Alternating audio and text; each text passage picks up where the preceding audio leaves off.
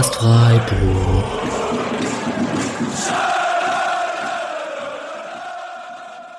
Dann hallo und herzlich willkommen zur 192. Episode des Podcast Freiburg. Direkt nach dem Spiel, nach dem Rückspiel, nach dem Revanche-Spiel Bayern, Freiburg, Freiburg, Bayern, weil es ja in Freiburg war. Und ich begrüße den lieben Mischa. Hallo, Alex. Und den lieben Nick. Hallöchen von mir. Grüß dich. Wir sind zu dritt heute. Wir nehmen direkt nach dem Spiel auf. Wir haben noch, also ich habe noch Kimmich-Emotionen. Nick, du auch? Bin ganz neutral, wie es sich journalistisch gehört. Ja. Ähm. Was für, äh, okay, wir können vielleicht nicht alles sagen, was wir kurz bevor wir auf Record geklickt haben, gesagt haben.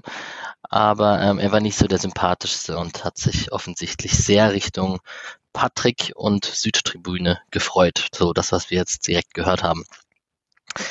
Das Spiel ist, der Abpfiff ist circa 10 bis 15 Minuten her. Misha, ähm, wir haben kurz im Vorgespräch darüber gesprochen, dass wir doch recht zufrieden sind und ich bin sehr stolz und die Mannschaft hat sehr gut gespielt.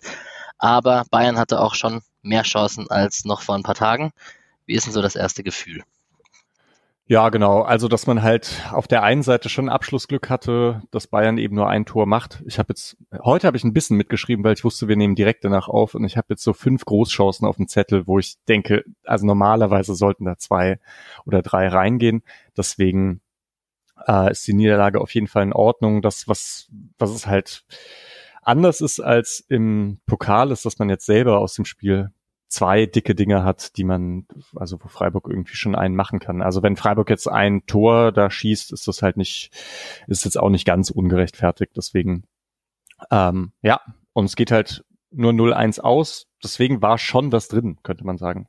Abschlussglück braucht man immer gegen Bayern. Ja. Gibt schon Expected Goals Zahlen, Nick. Ich, also wir haben darüber geredet, dass Gnabry's Kopfball ziemlich hoch bewertet wurde. Ähm, ja, äh, genau das Kopfball selbst wurde äh, eigentlich gar nicht so hoch bewertet mit 0,45, also vollkommen fair. Er war aber Post-Shot, also äh, den Abschluss selbst mit einberechnet, also die Qualität des Kopfballs mit einberechnet bei 0,81 und Flecken hat den trotzdem pariert, also wirklich sehr, sehr stark. Mhm. Ähm, insgesamt steht Bayern bei 3,04 und Freiburg bei 1,11 bei äh, Op nach Opta-Daten. Das heißt, man kann mit einem Torunterschied zufrieden sein, hätte aber selbst auch treffen müssen.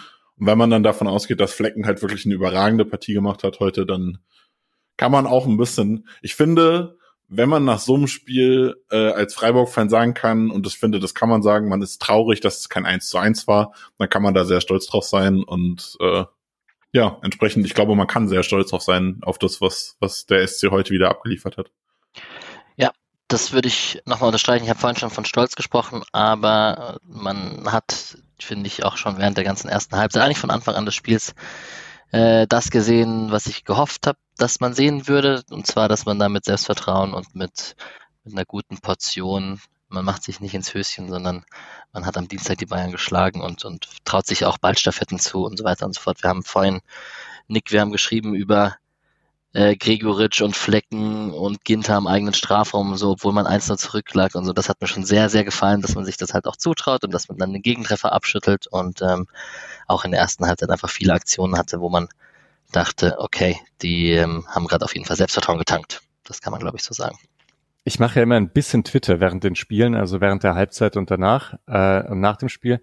Aber WhatsApp schaffe ich dann normalerweise nicht, nicht auch noch. Und dann sind wirklich nach jedem Spiel ungelogen in unserer WhatsApp-Gruppe so 250 Nachrichten, also die man dann irgendwie so nachscrollen kann. 263 sind es aktuell.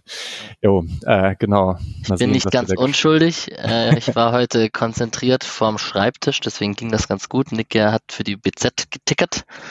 Ähm, Oh, ist das jetzt blöd, dass du das nebenher gemacht hast? Nein. können wir sonst rausschneiden.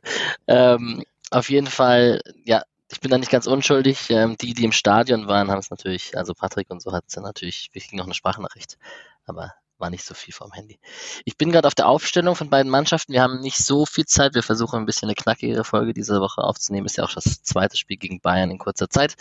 Was mir direkt ins Auge springt, ist eine 9,1 auf Sofascore für Benjamin Pavard. Das hatte ich so nicht krass wahrgenommen. Also die Stats müssen wohl sehr, sehr, sehr, sehr gut sein. Ähm, obwohl er ausgepfiffen wurde, das ganze Spiel über, oder zumindest in der ersten Halbzeit sehr deutlich, wegen seinem Elfmeter ähm, Tritt da, oder ein Elfmeter-Tritt ist Quatsch, dass er den Elfmeter-Punkt kaputt machen wollte im Pokalspiel. Vielleicht generell mal Nick zur Aufstellung von Bayern. Es gab ein paar Veränderungen. Upamecano konnte nicht spielen. Dass Davies zurück in der Startelf ist, tat dem SC offensichtlich in der ein oder anderen Situation nicht so gut. Und ansonsten ähm, kein Choupo-Moting, Manet vorne drin. Wie hast du sie denn gesehen taktisch und fandest du es gut, was Bayern und Tuchel sich da überlegt haben? Ja, also zwei Wechsel waren ja erzwungen. Also Choupo-Moting war ja auch verletzt, von daher äh, war so ein bisschen Veränderung war erwartbar. Ähm, dass er Nabri für äh, Coman gebracht hat, fand ich auch äh, verständlich. Auch Musiala für Goretzka war erwartbar. Ich fand es dann spannend, dass er trotzdem Musiala als Achter gespielt hat, während er ja Goretzka sehr hochgeschoben hatte im Spiel am Dienstag.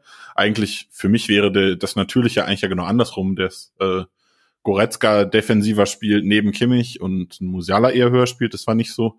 Was mich sehr überrascht hat, ist, dass Nabri als Sturmspitze gespielt hat und Mané links. Das war nämlich am Dienstag noch anders. Da kam äh, Mané als, als Mittelstürmer rein und Nabri hat links gespielt. Und das hatte ja gegen Sevilla auch häufiger ganz gut funktioniert.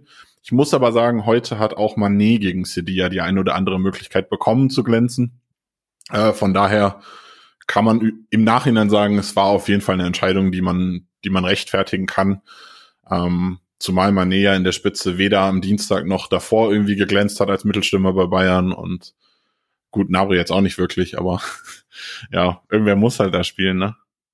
Vielleicht noch ganz, Sorry, ich muss es ja sagen. Vielleicht noch ganz kurz zum bayerischen Aufbau, ja, weil genau das hatte dann ein bisschen veränderten Charakter. Ne? Wir hatten ja äh, im Pokal schon sehr, also dass dieses ähm, dass Schuppomoting halt zurückfällt und dann so Steier-Klatsch-Kombinationen da sind, äh, ein bisschen stärker gehabt. Und das hat jetzt Gnabry und, und so die ganzen nicht ganz so, nicht ganz so stark gemacht, sondern eher, dass halt Musiala sich mal fallen gelassen hat und man so angedribbelt hat und dann äh, da dann auch äh, die Stürmer und ein bisschen die, die Sechser von Freiburg zu ein paar mehr ähm, Entscheidungen gezwungen wurden, was, also wie hoch man anläuft und so. Ähm, und ja, aber ach, im Endeffekt, ich fand, ich fand jetzt das von Bayern Seite aus das Ballbesitzspiel ein bisschen besser war als im Pokal. Ähm, aber also obwohl, würde ich sagen, mit Schuppenmoting und Upamecano schon zwei sehr wichtige Spiele im Ballbesitzspiel ausgefallen sind, fand ich, haben sie es ganz gut, ganz gut gemacht. So. Ja. Sind ja auch mehr Großchancen rausgesprungen. Ja, das mit dem tiefen Musiala technisch im Spielaufbau sich einschaltend war sehr auffällig und hat, also wäre ich Bayern-Fan, hätte mir das sehr gut gefallen. Ähm, bin ich aber nicht. ja. Freiburger Aufstellung, ich weiß nicht, wie, also Lienhardt ist fit und im Kader kam ja auch später rein, werden wir nachher thematisieren, aber vielleicht, ähm, Nick, hast du erwartet, dass da keine Umstellung gibt, äh, falls möglich? Also das war ja auch so ein bisschen der Tenor. Anscheinend hat Streich das schon ziemlich schnell gewusst. Das hat der Kommentator Kai Dittmann mit seiner Expertise direkt gesagt, dass ähm, Freiburg nichts umstellen wollen wird, wenn wenn es möglich ist von der Fitness her. Ich glaube, Streich hat in der Pressekonferenz, also in der, nicht in der Pressekonferenz, in der, äh, im Interview vorm Spiel hat er das äh, so gesagt, dass er eigentlich wusste, dass er nichts umstellen will, wenn er nicht muss. Und das war ja verständlich. Also Freiburg hat ein richtig gutes Spiel gemacht. Ähm, man hat es dann zeitweise leider so ein bisschen gemerkt, ähm, dass gerade so zum Ende der ersten Halbzeit wurde es wirklich, die, die, die Konter wurden ein bisschen träge. Man hat ein bisschen, wenn man ein bisschen frischer wäre, hätte man einen Zug zum Tor besser hinbekommen, hätte da also was soll ich sagen, man hatte trotzdem diese äh, überragende Chance, dann äh, sprechen wir gleich drüber, aber ein bisschen mehr Frische hätte er vielleicht gut getan. Hätte mir vorstellen können, einen Roland Scholler vielleicht äh, in die Startelf zu bringen oder so, aber äh, ja, eigentlich, eigentlich darfst du nicht wechseln nach so einem Spiel, sind wir ehrlich. Ja, das hatte ich tatsächlich eigentlich auch im Großen und Ganzen so erwartet. Ähm, Micha, hast du irgendwas zu aufstellen? Nee, Freiburg aufstellen muss man, glaube ich, gar nicht so viel sagen. Es war gut, dass im Nachhinein gut, dass Kübler und Lienhardt wieder fit waren und im Kader waren. Da hatte man dann auf jeden Fall Alternativen. Ähm, und ja, wahrscheinlich hat man einfach nicht so viel trainiert in dieser Woche und ähm, sich auf die Eingespieltheit aus dem Spiel am Dienstag einfach konzentriert und regeneriert. So ist es wahrscheinlich zu erwarten. Ja. Alright. Ähm, Nick, du hast getickert. Ähm, dein Ticker führt uns so ein bisschen durch die Highlights. Micha, du hast gesagt, du hast dir Notizen gemacht. Vielleicht kannst du mit den ersten ja. fünf Minuten um die Ecke kommen. Ich habe 0 bis 5, ja, auf jeden Fall. Genau, ich fand nämlich Freiburgs gut reinkommen und ähm, hatte dann auch den ersten Abschluss innerhalb der ersten fünf Minuten. Glaube ich, ein geblockter Schuss von Goretz, äh, von Goretzka, ähm, von Grifo. Und ähm, ja, also man hat halt gesehen, Bayern versucht es ein bisschen mehr durch die Mitte und da gab es ein paar ziemlich coole, also Zweikämpfe fand ich jetzt von Freiburg. Äh, natürlich haben sie nicht jeden Zweikampf gewonnen, wahrscheinlich die Masse sogar verloren, aber immer wieder kam man halt so hm, dazwischen mit dem mit dem Bein und hm, hatte dann eben immerhin diese eine Umschaltchance. Das ist ja, wenn man alle fünf Minuten einen Abschluss gehabt hätte, das wäre ja cool gewesen. Äh, deswegen war ich da eigentlich recht zufrieden. Nick, du hast irgendwann geschrieben von, also bei uns von, ähm, dass äh, der SC hoch anläuft äh, oder höher anläuft. Ähm, war das in der Anfangsphase schon so oder hat sich das einfach so in der ersten Halbzeit so entwickelt? Nee, das war schon relativ früh so tatsächlich. Also ich kann dir nicht sagen, ob es so gewollt war oder vielleicht auch eine Reaktion darauf war, dass Bayern äh, sehr flach aufgebaut hat. Also Bayern hat diesmal ja ähm, dann mit Musiala neben äh, Kimmich im 4-2 aufgebaut, da zuletzt noch im 4-1 und dann später im 3-2. Das heißt, man war auch äh, selbst darauf bedacht, irgendwie sich defensiv so ein bisschen abzusichern, stand nicht ganz so hoch, ähm, stand dann auch mit seinen Offensivspielern nicht ganz so hoch, was Bayern natürlich will. Also Bayern will ja, wenn man, wenn du eine Offensivkette ohne Stoßstürmer spielst, spielst mit Nabri, Mané, Sané und Müller vorne drin, willst du ja eigentlich ein bisschen Raum haben, um in die Tiefe zu kommen. Das hat äh, Freiburg dann gut gemacht, ist damit weit rausgeschoben. Ähm, dann kam Bayern später auch mal in die Tiefe. Das hat äh, war dann leider so. Also Freiburg hat das nicht äh, nicht ganz so konsequent dann verteidigt bekommen wie noch am Dienstag. Dafür war aber halt auch der SC bei Ballgewinnen weiter vorne, ist dann schneller in Umschaltsituationen gekommen und war dann häufiger auch mal am Strafraum lange nicht wirklich gefährlich, aber man ist ja doch immer wieder in Situationen gekommen, wo man sagt, okay, wenn jetzt da noch mal ein Pass besser kommt, dann wird's, dann brennt's da auch bei den Bayern mal ein bisschen. Das hat man am Dienstag ja länger kaum hinbekommen. Hm. Hast du was zur Anfangsphase noch hinzuzufügen, Mischa? Also mutig halt. Ja. Und selbstbewusst. Also, genau, jetzt nicht übermutig oder so, ähm, aber das braucht man ja auch nicht gegen Bayern. Nö, habe eigentlich nichts mehr zur Anfangsphase. Ich glaube, die erste Szene ist dann, dass ähm, Mané gegen Sildilia auf der rechten, äh, auf der ja, Freiburger rechten Seite ist und Musiala tief schickt und der, ähm, ja, und Eggestein geht halt runter. Das da, da hat man nochmal gesehen, dass man, warum man so nicht unbedingt in die Grätsche gehen sollte. Ähm, weil der rutscht dann mal schön an Musiala vorbei, der kann sich aufdrehen und hat halt eine butterweiche Flanke auf Gnabris Kopf ge gezwirbelt. Und das ist dann eine richtig, richtig starke Parade von Flecken. Gegen die Laufrichtung. Vielleicht könnte man im Nachhinein sagen, dass Gnabry den hätte auch ins wirklich sehr offene, lange Eck mh, hm, schießen können, aber ja, genau. Fand, fand ich schon vor allem stark von Flecken. Ja, krass von Flecken. Später kommt noch eine Parade, die er, den er gut hält, vor allem Manier-Kopfball. Also bisschen ähnlich von der von der Flugbahn von Flecken zumindest, so, so halb hoch neben dem Körper schon, schon sehr gut pariert und sicherlich auch gerannt dafür, dass man hier das Spiel lange oder eigentlich bis zum Schlusspfiff offen halten konnte.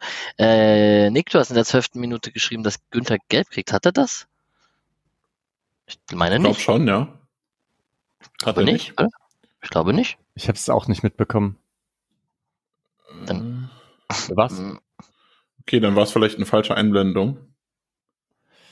Es tut mir leid, ich wollte dich jetzt hier nicht bloßstellen. Das ist vollkommen in Ordnung. Ist nichts. Ist nichts. Äh, bei Bundesliga.de ist auch nichts. Okay, dann habe ich das scheinbar falsch gesehen, warum auch immer. Ähm, ja, kann sein. Okay. Das ist halt blöd, wenn das mein Skript ist. so kurz nach dem Spiel. Ähm, vielleicht haben wir jetzt richtig gestellt, ne? Ja. ja, genau. Vielleicht generell, weil ich habe gerade schon eins, zweimal auf Twitter gespickelt und die Leute erwarten hier natürlich kurz nach Abpfiff eine sehr emotionsgeladene Aufnahme und wir analysieren hier einfach schon wieder, wie angelaufen wird etc. Ähm, nur kurz zwischen rein, bevor wir in die weiteren Highlights springen. Das, das war schon, also die, die Stimmung im Stadion hat sich meiner Meinung nach vom Fernseher sehr gut transportiert.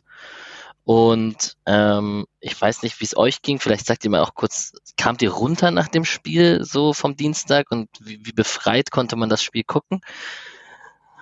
Ja, ich fand halt viel weniger befreit. Also weil dieses, ich konnte mich dann doch nicht ganz frei davon machen, dass ich eine leichte Erwartungshaltung hatte. Ja. Ähm, ist natürlich Quatsch, ne? Also weil das hatten wir, das hatten wir auch besprochen nach der Pokalfolge, also in der Pokalfolge, dass es halt jetzt genauso unwahrscheinlich ist, vielleicht sogar noch unwahrscheinlicher ähm, als vor dem Pokalspiel.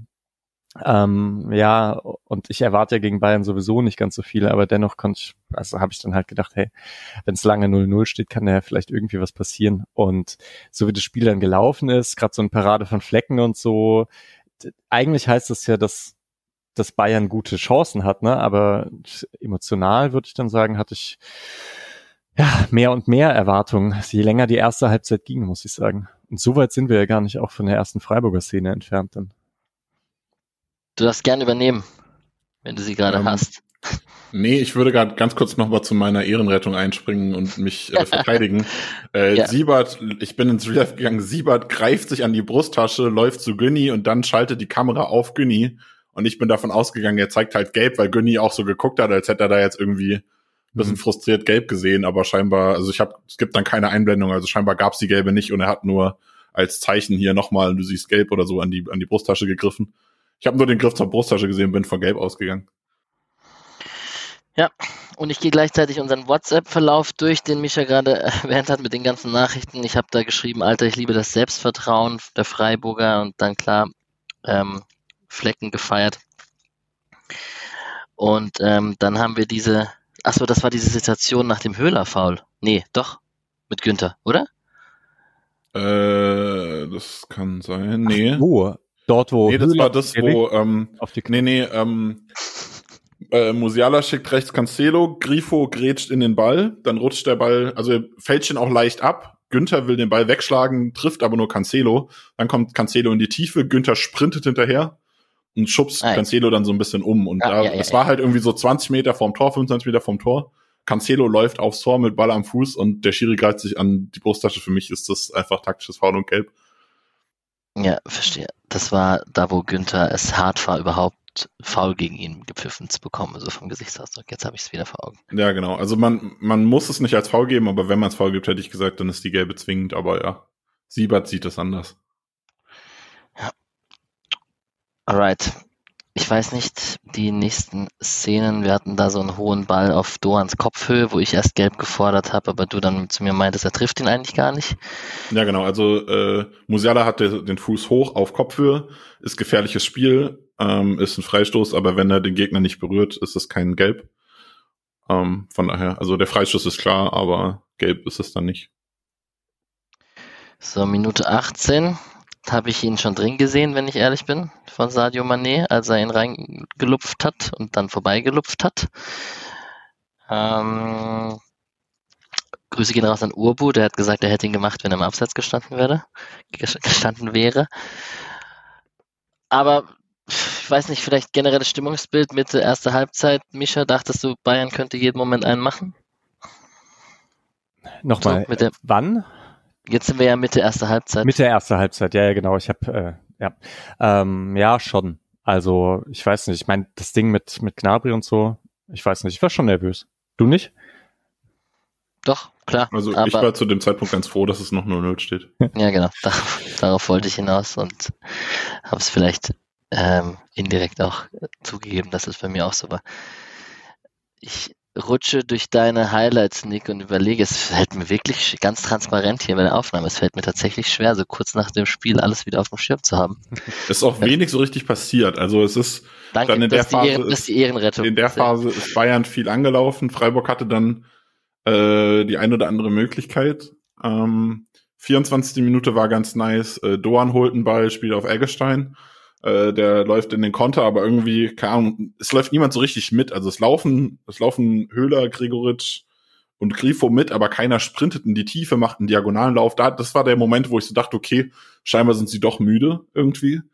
Ähm, am Ende lässt Grifo sich dann ein Stück zurückfallen, kommt an den Ball. Ähm, Günther überläuft außen und Grifo steckt ähnlich wie ähm, wie die Bayern das auch gemacht haben am Dienstag, äh, steckt Grifo dann mhm. innen mhm. durch, also ne, innen vom, vom Rechtsverteidiger von Cancelo durch für Günther, der dahinter in die Tiefe stärkt. Ähm, die Flanke wird dann geblockt, glaube ich, oder so. Ähm, ja, ist, ein, ist eine Ablage leider. Also genau, geiler, geiler Grifo Günther Moment eigentlich. Ja. Und dann will er zurück auf Gregoritsch ähm, legen und das ist halt, ja, das da stand dann halt einfach ein Bayern-Spieler und zwar super ungefährlich, was draus passi passiert ist. Ja, das war ein bisschen schade, weil es sind vier Freiburger in den Strafraum eingelaufen. Die Besetzung war eigentlich gut und Günther hat dann halt irgendwie genau den Pass gesucht, wo dann Kimmich frei im Weg stand. Sonst wäre es richtig gefährlich gewesen. Also es war eine richtig schöne Szene. Ja. Vielleicht an der Stelle kurz mal Grifo. Der musste ja nachher zur 60. wieder raus, hat schon auch seine Szenen gehabt, wie wir jetzt gerade angesprochen haben, mit dem tiefen Ball auf Günther. Gab aber schon auch die ein oder andere Szene. Ich erinnere mich an so einen Ball, der eigentlich perfekt kommt, den, den er nicht mehr kriegt vor der Außenlinie und so. Und also das, wir hatten auch im letzten Spiel schon gesagt, der, der Sprinter-Typ wird er nicht mehr. Aber könnt ihr das nachvollziehen, dass er so dann auch nach der 60. raus muss und man dann frischen Schalai und so bringt? Fand ich auf jeden Fall in Ordnung. Ähm, ja, weil ich weiß, also vielleicht hätte man ja auch schon von Anfang an sagen können, dass Schalai vielleicht die bessere Wahl ist zu Grifo. Glaube ich eigentlich nicht. Ich glaube, er gibt dem Spiel auch ziemlich viel, auch wenn er nicht der schnellste ist.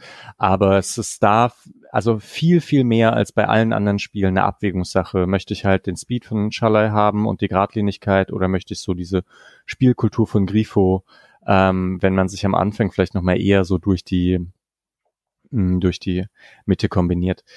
Was ich halt vielleicht sogar besser gefunden hätte, ist von Anfang an Charlotte zu bringen und Grifo später einzuwechseln, wenn man mal in Rückstand gerät, weil dort gab es dann ja ein paar Szenen, in denen Freiburg ja wirklich Aufbauszenen hatte, was halt so selten passiert ist. Ne? Vielleicht hätte man den nach Rückstand eher gebraucht.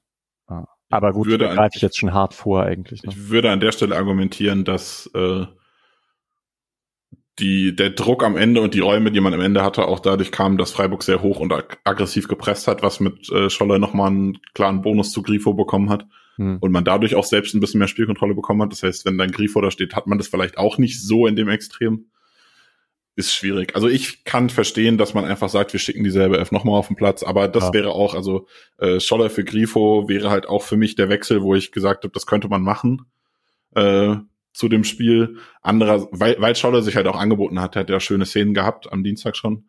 Aber andererseits, Grifo ist halt auch so ein wichtiger Spieler und allein durch seine Standards, wenn du gegen Frei, äh, wenn du gegen Bayern gewinnen willst, musst du eigentlich immer irgendwie versuchen, auch auf Standards zu setzen und dann musst du halt eigentlich einen Grifo auf den Platz schicken. Also ich finde es richtig und ich finde auch den Wechsel vollkommen in Ordnung. Er wirkte wieder so ein bisschen müde, Scholle hat Power reingebracht und dann hat das so eigentlich sehr gut funktioniert. Hm.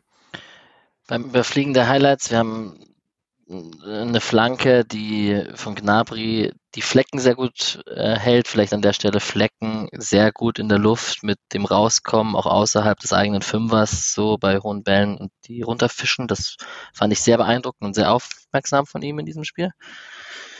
Und das nächste ist vielleicht erwähnenswert, um Maxi Eggestein zu loben, der da defensiv das ein oder andere Mal den, den Fuß reingehalten hat und den Zweikampf gewonnen hat und für Entlastung gesorgt hat.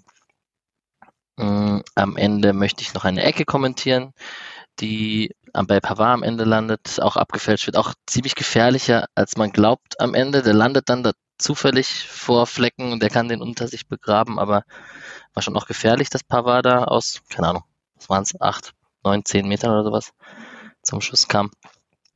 Und dann frage ich Mischa, ob es gut war von Christian Günther in der 34. Minute aus dem spitzen Winkel drauf zu ballern. Hm. Ähm, ja, ich habe, also ich musste mich schon auch daran erinnern, das äh, Spiel, hm, welches war denn das, wo, wo Günther, also halt auch gegen Bayern und dann aber flach mit links ins lange Eck ähm, reinhaut, wo man dachte, vielleicht ist das sogar das letzte Spiel im Dreisamstadion, vielleicht das letzte Tor im Dreisamstadion, glaube ich, oder? Und dann hat es das alles nochmal verschoben äh, mit dem Stadionumzug. Aber es wäre würdig gewesen. Ähm, ja, deswegen dachte ich, warum nicht, haut drauf. Es war halt schon bitter, weil wenn man dann ach, am Ende hat man dann doch gesehen, dass halt drei Spieler mitgelaufen sind. Aber Günther ist dann nicht immer der präziseste, ähm, wenn, äh, auch wenn es da um so äh, Rücklagen geht oder so, wenn er im Vollsprint ist. Deswegen, ich, ich fand's okay. Genauso also, wie bei Höfler eigentlich äh, aktuell bei jedem, in jeder Situation dachte, schieß drauf. so, ja. Man muss bei Günther dazu sagen, ähm, er hat solche schon auch gemacht. Ein Stürmer nimmt so eins in zehn von zehn Situationen und wenn er den zurücklegt und der Ball kommt nicht an, rasten auch alle voll aus, dass er ihn nicht selbst draufgezogen hat. Also ich finde die Entscheidung zu schießen voll fair. Kommt halt nicht gut.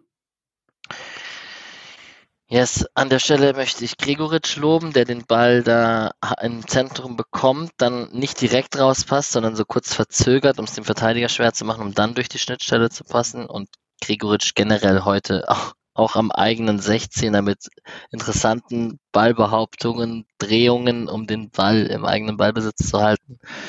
Ähm, recht ruhig. Wenn er den Ball da irgendwann mal verliert, dann schimpfen alle wie bei Höfler, äh, wenn er ihn mal verliert. Aber äh, fand ich schon auch beeindruckend. Hat, hat eine gute Ruhe am Ball sehr oft ausgestrahlt. Genau, und dann kam ein verletzungsbedingter Wechsel in der 36. Minute, als Manuel Gulde raus musste. Ähm, ich habe dann, also super schade für Manuel Gulde, wir hoffen, dass nichts schlimm ist, der ist gerade echt gut in Form. Jetzt kann man aber natürlich direkt sagen, guter Zeitpunkt. Also im, im Bösen kann man trotzdem sagen, guter Zeitpunkt für Philipp Lienhardt, weil ähm, der jetzt gerade wieder fit geworden ist, wieder im Kader war und auch reinkommen könnte. Und wahrscheinlich das auch so sein wird jetzt in den nächsten Spielen, wenn man mal vom Standard ausgeht. Nervös geworden, Mischa? Oder, also, wir haben im Vorgriff, es waren nicht die souveränsten zehn Minuten von Philipp Lienhardt bis zur Halbzeit. Genau, das hätte ich jetzt auch gesagt. Erstmal dachte ich, eigentlich Verstärkung, ne? Wenn, ja. wenn Lienhardt für Gulde kommt und dann, oh, dachte ich auch, also die, es gab dann zwei, drei Szenen, glaube ich, in denen Lienhardt nicht ganz, ähm, nicht ganz auf der Höhe war und man dann doch gemerkt hat, dass es jetzt irgendwie sich ganz schön gezogen hat für so eine, für so einen Schlag auf eine Oberschenkelgeschichte, ne? Mit Einblutung war das ja irgendwas und so. Hat, war er lange draußen und das hat man ihm dann etwas angemerkt. Mm, ja, aber mit der Zeit dann nicht mehr, hatte ich das Gefühl. Ja. Ah. Naja. In der, also es gab noch einen gefährlichen Konter kurz vor der Halbzeit. Da musste ich an Julian denken oder an Julian und mich denken, unser Stadiongespräch. Wir hatten später auch in der zweiten Halbzeit haben wir auch einen Konter, wo Sané allein aufs Tor zuläuft. Und wir haben ja in der letzten Episode thematisiert, dass ähm, SC mutig hoch steht bei eigenen Standards mit nicht so vielen Leuten zur Absicherung. Und das ist in dem Spiel zwei, dreimal passiert. Einmal hat Flecken ihn gut geklärt, einmal hat Sandi drüber gelupft, einmal, ich glaube, vielleicht was die eine Szene, wo Nahbrief fast Flecken tunnelt oder so, ich bin mir nicht ganz sicher. Aber vielleicht generell, um das Thema zu äh, thematisieren, ha, ähm, zu mutig gegen so schnelle Bayern, Nick? Naja, was heißt zu mutig? Man muss es halt irgendwie probieren. Ich habe ja eben schon gesagt, wenn du gegen Bayern erfolgreich sein willst, muss, müssen Standards gerade beim SC eigentlich immer nur Option sein. Und wenn du dir den Vorteil damit verschaffen willst und kannst, dann äh, noch einen Spieler mehr vorne reinzuschieben, dann macht das halt. Ähm, keine Ahnung, Bayern hat am Ende eine Ecke ausgefüllt mit zwei Spielern im Strafraum, so viel Schiss hatten die vor Freiburg. Also da habe ich dann doch lieber zehn Spieler im Strafraum. Ähm, also ja, ob man, man kann dann diskutieren, ob äh, so gut er heute auch wieder gespielt hat, ein Eggestein mit seinem fehlenden Tempo der richtige ist, um Konter gegen Nabri oder Manet oder so abzufangen. Ob ich den dann nicht lieber irgendwo an den Strafraum stelle und keine Ahnung, wen auch immer hinten hinstelle, der einfach ein bisschen mehr, mehr Speed hat, ähm, kann Doan oder so. Wobei der natürlich auch einen schönen Fernschuss hat, den man eigentlich auch mal vorne haben will, ist immer schwierig. Also man, ja, ähm, man will viele eigentlich vorne drin haben, äh, kann ich schon verstehen, aber man muss halt, man sollte auch darauf achten, vielleicht äh, nimmt man sich beim nächsten Bayern-Spiel dann doch jemand anderen zur Konterabsicherung, aber das ist ja ein bisschen hin, von daher alles in Ordnung. Oh, Eggestein gegen Sané da in der zweiten Halbzeit, das war schon ah, aua. So, du hast gerade Doan erwähnt, der wird jetzt auch bei Nein. dir ein paar Mal erwähnt. Wir haben einmal, dass er stark im Defensiv-Zweikampf war, das zieht sich auch ein bisschen durchs ganze Spiel, dass Doan einfach, ich habe zum Spaß halber, zum Spaß, Spaß halber gesagt, Rechtsverteidiger Backup in Zukunft, wenn es gar nicht läuft. Also der hat schon sehr gute Defensiv-Zweikämpfe gehabt.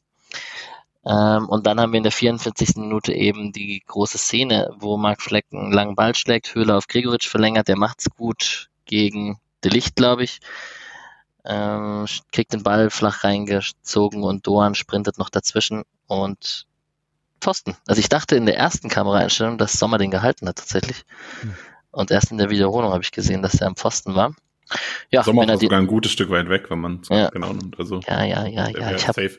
ich Nee, das war, war jetzt nicht gegen dich, aber der wäre, also, wenn er halt, also es ist jetzt nicht so ein Ball, also es waren ja bei der eine von den Bayern äh, am Dienstag war ja so, wo man dann denkt, okay, wenn er halt aufs Tor gekommen wäre, wäre Flecken da gewesen. So. Aber der wäre halt drin gewesen, wenn er aufs Tor gekommen wäre und nicht an den Pfosten.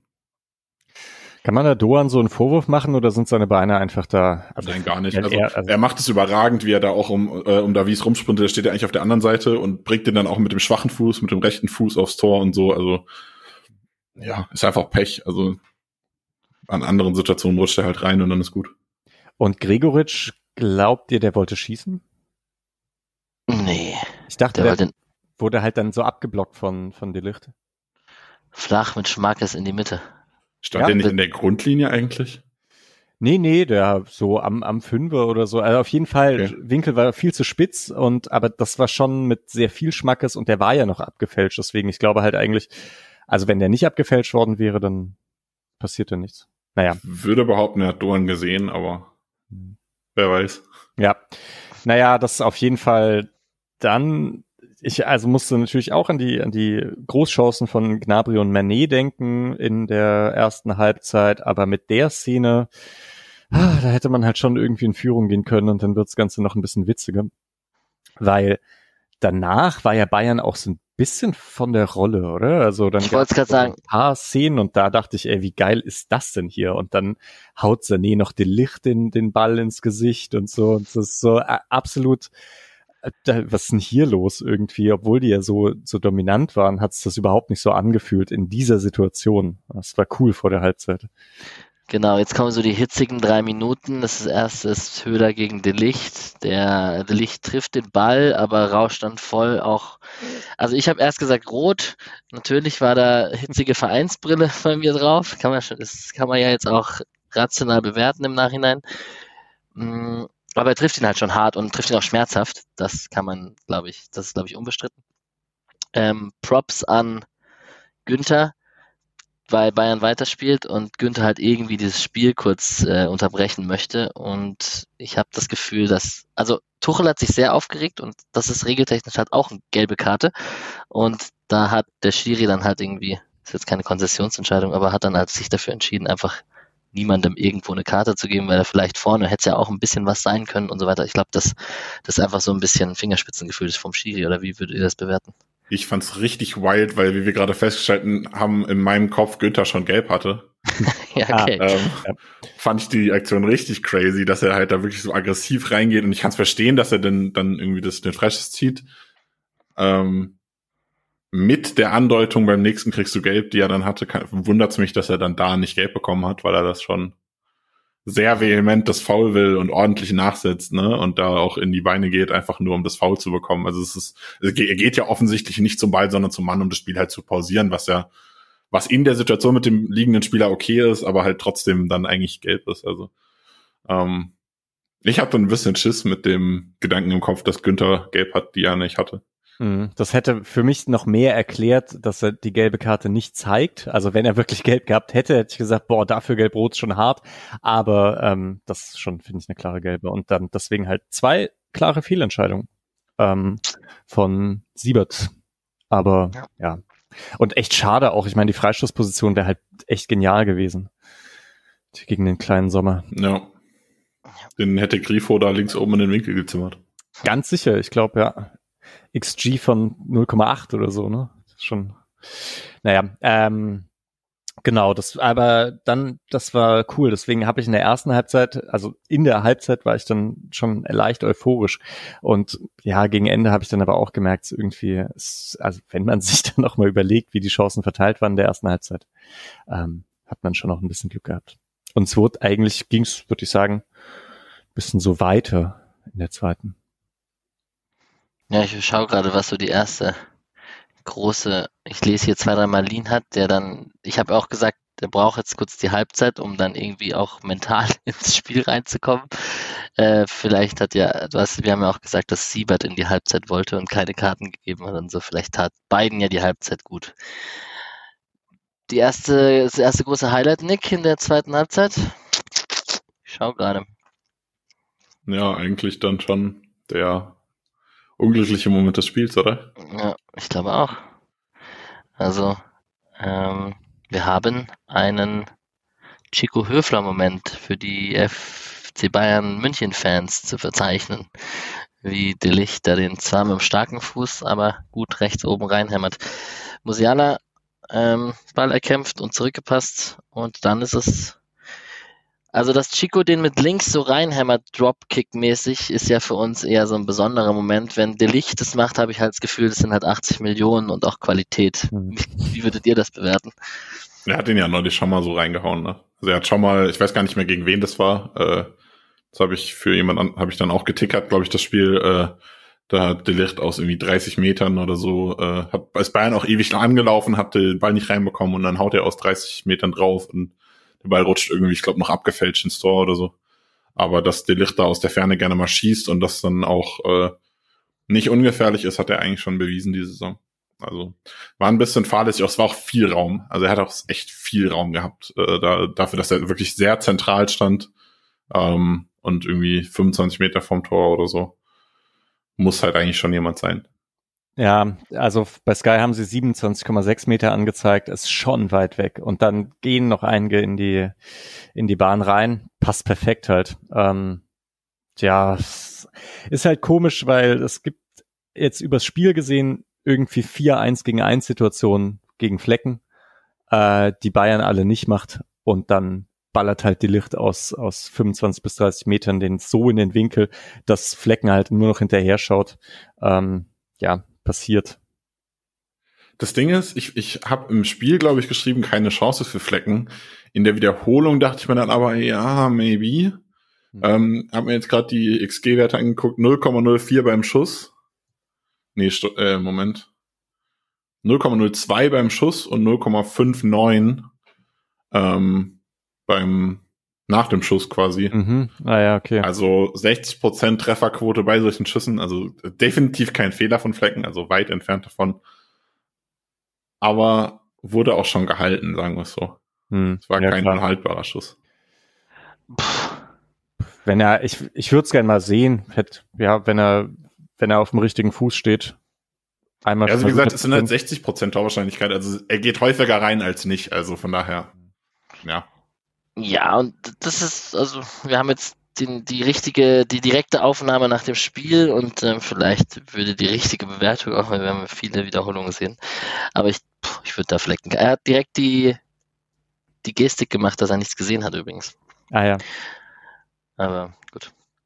So, und dann danach dachte man, abschütteln, schnell weiter und dann hatte man Angst, dass es einen Doppelschlag gibt, weil Lukas Höhler erst klärt mit einer Grätsche oder beziehungsweise sich in den Ball reinwirft und dann so halb auf dem Ball landet, halb sich abstürzt und ihn berührt oder ihn auch festhält. Man, also es könnte irgendwie alles sein. Ich fand es schwierig zu bewerten und selbst ob man, wenn man dann von Absicht oder nicht Absicht spricht, ich habe wirklich absolut einfach wirklich, wirklich, wirklich keine Ahnung gehabt, wie man das bewerten muss. Also ich wusste es einfach nicht. Ähm, ich habe in WhatsApp-Gruppe geschrieben, also für mich wäre die einzige rationale Bewertung, Freiburg hat sich damit einen Vorteil verschafft, weil der Ball nicht mehr so in Richtung Bayern-Spieler gerollt ist, dass der den dann hätte schießen können. Also das wäre für mich irgendwie eine Bewertungsgrundlage, die für mich Sinn ergeben würde. Micha, was dachtest du denn? Also ich, ich wusste einfach, ich habe es gesehen und wusste so, okay, keine Ahnung, ich könnte eine Münze werfen. Ich fand es auch richtig schwierig. Also kann da kann da gar nicht so viel dazu sagen, viel mehr als du.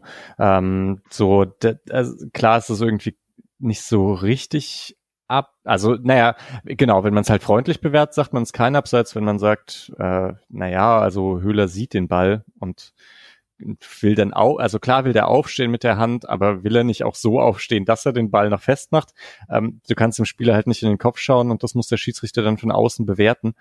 Und äh, wie der das dann bewertet, ähm, das, was sagen Juristen auf hoher See und vor Gericht? Ähm, ist man Gottes Hand oder so, äh, wenn es um Juryentscheidungen geht oder so? Naja, egal, auf jeden Fall, da hatte ich auch genau dieses Gefühl. Das kann man so und so entscheiden. Ja, also man muss dazu sagen, äh, Kimmich, glaube ich, war es, äh, kommt definitiv nicht an den Ball, der steht ja hinter dem Ball und Höhler hat den abgeblockt und dann äh, Nabri steht im Rückraum, aber der wäre sowieso nicht direkt rangekommen. Also ähm, man kann Höhler nicht vorwerfen, dass er sieht, da ist ein Gegner und will den Ball stoppen. Ähm, ich finde, es ist eine flüssige Bewegung, dass er halt sieht, okay, ich habe den Ball nur geblockt und will sich schnell wieder aufrichten, äh, greift nach unten und steht dann ja auch direkt wieder. Also es ist eine flüssige Aufstehbewegung. Es ist nicht so, dass der Arm da irgendwie in eine in eine unnatürliche Position geht. Ich würde auch behaupten, Hülle hat in dem Moment keine Ballorientierung, also er weiß nicht genau, wo der Ball ist und sieht dann erst in der Bewegung, dass da der Ball gerade ist. Ähm, und das ist für mich der Grund, wieso ich behaupten würde, eher kein Elfmeter. Aber, also ich bin ehrlich, wenn das, also wenn der auf den Punkt zeigt, dann kann ich da auch nicht meckern und dann bin ich da auch vollkommen fein mit. Aber also ich bin so bei 51 zu 49 Prozent gegen Elfmeter. Jo, genau. ne? Ja. Er schaut sich's an, entscheidet dann dagegen. Gut für Freiburg. Ähm, und danach kommt übrigens auch schon wieder die nächste Mark Flecken Parade, die ich schon erwähnt hatte. Das war die mit dem gegen den Kopfball von Manet. Ähm, Manet beim FC Bayern? Krise? Oder war das jetzt eigentlich, eigentlich sprach das Spiel eher dafür, dass es wieder besser wird und dass Tuchel ihn eingesetzt bekommt, weil irgendwann macht er halt die Chancen, oder? Ja, ich finde Manet, vielleicht war das ja wirklich ein bisschen ein Problem mit Nagelsmann, dass äh, der ihn halt häufig so als, als Stürmer hat aufstellen lassen. Und Manet ist keiner, der an der Abseitslinie schwimmt. Da war er echt, also da ist er schon häufig im Abseits. Obwohl dies, ich glaube, heute wurde einmal Abseits gepfiffen in der 74. Das, äh, hu, das war, das war nichts, das war wirklich glücklich für Freiburg. Aber ja, weiß nicht. Ich habe viel erwartet von Manet und ist halt noch nicht so viel gekommen. Am Anfang halt. Ja. Und dann in der 60. gibt's glaube ich, noch so ein Sané-Ding, ne? Auch, das habe ich mir auch dann aufgeschrieben als richtige Großchance, wo irgendwie das 2-0. Das war der eine, der eine Konter, wo Eggerstein dann halt äh, alleine Sané begleitet. Und dann treibt er ihn nach außen und Flecken kommt weit raus und dann äh, versucht Sané über Flecken zu chippen und verfehlt halt das Tor. Ähm, ja, also ich würde behaupten, wenn man da halt, das war halt der Moment, wo ich wirklich dachte, okay, ist jetzt Eggestein der Richtige, um einen ja. Konter gegen Sané zu verteidigen. Also sowohl in Topspeed als auch in Wendigkeit schwierig. Aber ich denke, er hat es dann auch in der Situation für, für dieses Mismatch gut gemacht und Flecken ähm, hat dann auch, Sané musste ihn sich halt zur Seite legen, um an Eggestein vorbeizukommen und dann ist Flecken direkt da, macht den, äh, macht den Winkel sehr, sehr spitz und zwingt Sané irgendwie zu reagieren und dann äh, finde ich sehr, sehr gut. Ich war neulich bei, ähm, bei äh, Sascha im Keeper-Analyse-Podcast zu Gast, da hatten wir auch drüber geredet dass äh, ich häufig das Gefühl habe, Torhüter machen, wenn sie rauskommen und den Block stellen, machen sie zu viel Platz unter den Armen auf. Mhm. Obwohl sie eigentlich die Arme weiter runternehmen können und sagen, ja, chip doch, spiel doch hoch, weil der Ball dann gerne mal übers Tor geht. Und das war genauso eine Situation, wie ich mir es wünsche. Flecken hat die Arme niedrig gehalten, hat eigentlich nur den Chip angeboten und den hat, äh, der ist dann halt super schwer und Sané hat es dann halt äh, nicht getroffen. Ich glaube, er hat auch mit rechts wieder geschossen, das weiß ich gerade gar nicht. Ähm, ist ja eigentlich Linksfuß, also hat Flecken auch einfach richtig stark gemacht. Jo. Yes. Schalay kam zur 60. Gleicher Wechsel wie in München für Grifo, haben wir schon erwähnt. Ich finde es lustig, dass er jetzt steht bei dir, der SCF macht Druck, viele Spieler vorne rein. Ich fand es generell, wieder mal eine generelle Aussage zur Schlussphase oder zur letzten halben Stunde, war schon auch spannend, wie der SC Bayern mal so auch eine eine halbe Minute, eine Minute eingeschnürt hat und Druck gemacht hat. Also das, das kennt man so nicht. Würde ich auch sagen, dass dann so Mitte, also ja, ich meine, Nick, wir hatten es ja vorhin schon gesagt, du hast gesagt, es liegt vielleicht auch daran, dass Schaller eben im Pressing da noch ein bisschen fitter ist.